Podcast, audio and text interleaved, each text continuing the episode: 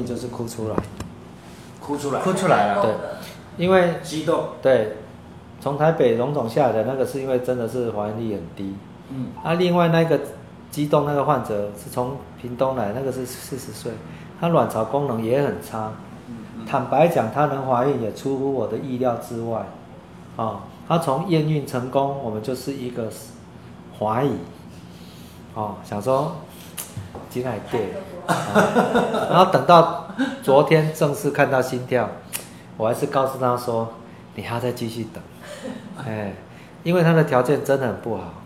啊，他会来我们诊所是因为朋友介绍他来，啊，他的朋友在我们这边怀孕了，他的朋友在很多地方没有怀孕成功，来我们这边怀孕，嗯，所以他第一次失败的时候，他一直跟我讲他没有钱，他没有钱，我可以感受到他真的是没有钱，嗯啊，因为这种东西本来成本比较贵，在台湾已经便宜了，跟国外去比起来，台湾已经相对便宜了。可是他还是一直喊贵，可是我们尽量帮他。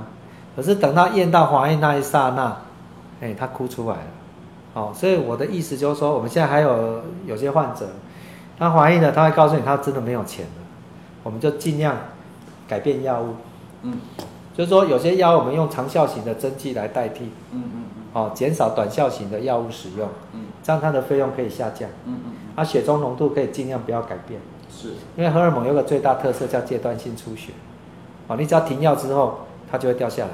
你把它想冰箱的冰块，你冰块在那里一块，可是你把电源关掉了，那冰块还在，可是它的温度已经在改变了。对对对对，哎，那、我们就是尽量给它裹起来。想尽办对法帮他把价格降下来。所以我们最大的最大的成就感是在患者怀孕，哦，你有那种成就感。啊，至于你的钱多一点跟少一点，对你的生活其实没有影响，因为你还是一样的日子啊。是是是是你车子再怎么开也是四个轮子啊，对对，你不会去开八个轮子的，对对一样的道理。对，是是，确实确实。这是我们的直接了啊，不过也是刚好有这因缘际会啦。是，啊，其实我真的是有时候我都想哦，我一个人从大学毕业到成大开始写论文，开始升部定讲师，我们班上我最快，但是我离开成大到妇幼院当主任，然后这是因为我们的老师要求要有以前的惯例，像台湾大学他们就是你当到主治医师几年要外放嗯再回来，啊外放之后院长放人了。嗯主任也换人了，新的主任说以前讲的不算，好，那没有关系，就不回去了。所以我现在的工作不在写论文，嗯我现在的工作是如何把患者怀孕。嗯嗯哎，啊，这是我们所讲的，就是说实物跟临床就会产生不一样。你教学生，你要有不同的教法，那你会很多的解释。可是你对待患者，他一定只有告诉你我要怀孕跟不怀孕。对对对，所以这个都是很实际的问题了。所以在我们的临床上，你达到一定的学术的角度之后，你会发现到你最重要的还是要如何去让患者满意。所以我们常常讲一个观念，就是说，真正的建筑师，他很多都不是科班出身的，嗯嗯嗯因为每一个人的需求都不一样对对啊，啊，这种这个没有办法的，事没有办法，啊，你喜欢雕像的人，你一直跟他讲说这个东西好吃，他不见得会喜欢。是是。所以每一个人都会寻找你的同类。那个时候我做的，我负责的是是就是国内的特制轮椅，针是是是对脑瘫、脑麻、脑性麻痹的这一些，还有脊髓侧索症的这些病人。我曾经就看过一个小孩，他是肌肉萎缩，十七岁了，他一辈子他没有办法站起来，全部都是瘫在那边，只剩一个脑袋可以这样动。嗯，后来他父亲就想尽办法说，我们能不能帮他，因为定制一个，定制一个他自己可以来操控的，因为他已经很大一只了。对，抱也抱不了。每次家里请的外劳不到一个月就走了。他的爸爸、他的妈妈已经不知道，他这个腰椎都已经受伤了，都已经完全受伤了。因为这种小孩他只能瘫在那边，对，就是吃没有活动，所以要不就是很瘦，要不就是很胖。很胖他刚好就变得很胖那种。后来我们帮他想尽办法帮他定制了一个电动轮椅，而且是用嘴巴、下巴来控制，哦。用下巴来控制，下巴来控制这个摇杆，怎么前进，怎么后退。嗯，当他在我们那个厂里面给他上去试坐的时候，他高兴的不得了。十七岁的一个小孩子，他在那边空着。我们说你速度放慢一点，他好高兴在那边飞。他爸爸妈妈站在旁边，抱着把他解放了，他自由了。对他爸爸妈妈在旁边，两个夫妻两个抱着在那边掉眼泪。我在旁边，包括我现在讲到对，我此先说听此有没有觉得哦？对我都很。是啊，这个你你没有办法去体会到，我们站起来就走了，是对我们来讲是再平常不过的是啊，但是对他来讲，这是一件天大的事情，比登天还难。这就是艺术。对，对，艺术其实它是在人的感动。嗯我们常常讲一句话，就是说，哦，艺术品很高攀，什么？其实错了。真的，艺术是在你的感动。嗯嗯，你今天你觉得它很漂亮，别人不见得啊。您就专心 focus 在他的肚子上，因为 因在为面上面你就好。是。对长庚兄他做事我会放心的、是对。这边，做啊，的他还有一个很大的特色，哎，他耐操。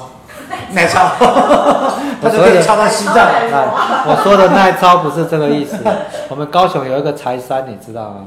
嗯一个一个山哦，在海岸上面，哦，那里面就是有那个柴山古道啦，什么等等啊，底下就是西子湾，哦，然后它上面有那个凉亭，那凉亭上面因为有些登山客每天都哦相当多人，啊，猴子也很多，对，没有水源，我们长庚兄这样啊，扛着水上去，这样子。对，就是他觉得他的身体状况很好，他可以帮人家这个忙。哦，这样子。他扛水哦，嗯他那个水不是小水桶哦，嗯，要扛一个，有时候还扛瓦斯，这个是没有付钱的劳务，嗯一般人都不愿意。嗯那个都是属于公共事务，嗯公共事务本身就是劳心劳力，哎，嗯吃力不讨好。对，没有错。啊，这个其实那是在个性。嗯你今天你认为这件事情是对的，对，你愿意去做对，对对是的。这种人你就可以比较放心。嗯嗯对，啊，不然你要想，一般人想说我扛水扛上去要收多少钱？嗯嗯，对。上去卖，对，他这不是，他是每天都扛上去哦，然后水是干净的哦，所以有些在上面的人他可以免费选用。嗯嗯对，啊，这个是我后面才知道的啦。哦，对了解。对，啊，所以我的意思只是说，你今天也一样嘛，你今天看到那种大上人哦，每天都来发钱，那是发给媒体看的嗯嗯嗯嗯嗯嗯嗯哦，你注意看那个。嗯，陈光标。对，啊，都一样嘛。对，啊，其实那个很多东西是一个人的人格特质，啊，这个有时候不太容易虚伪的表现。确实。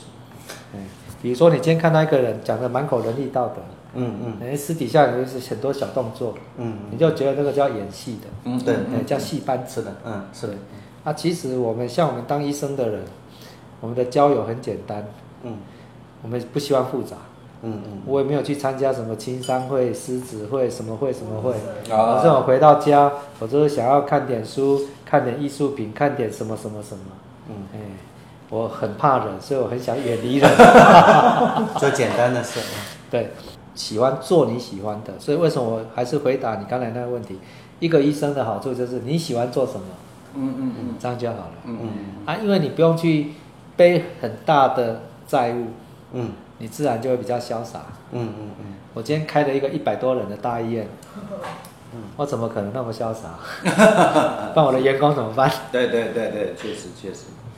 精致小而美，对对对。我刚刚看到一句话哈，南怀瑾说的：“今日的世界物质文明发达，在表面上来看是历史上最幸福的时代，但是人们为了生存的竞争而忙碌，为了战争的毁灭而惶恐，为了遇海的难填而烦恼，在精神上也可以说是历史上最痛苦的时代。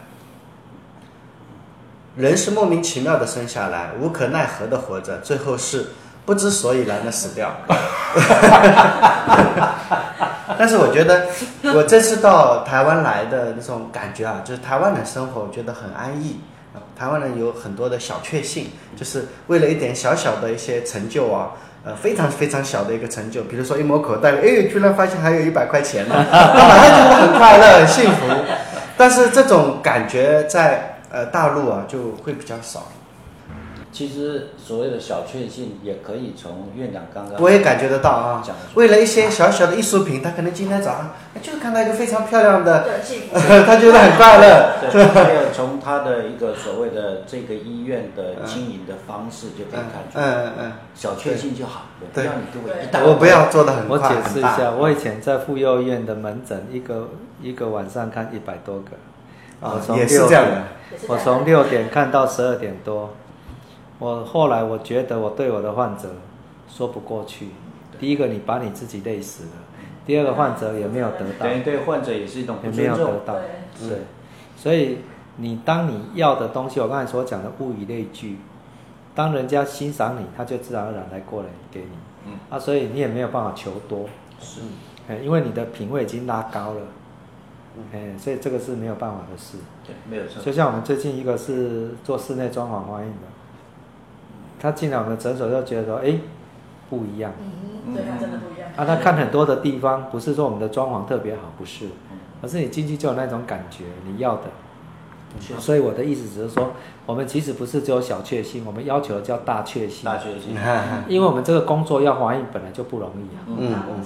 对啊，而且很多都越来越难怀孕了。嗯嗯嗯，对嗯，所以我们从这些很难的怀孕当中得到你的大确幸，那是对我们工作的肯定。嗯所以我刚才在回归一句话：艺术的作品，假设大家都很仔细在看，他站在那边他就很高兴。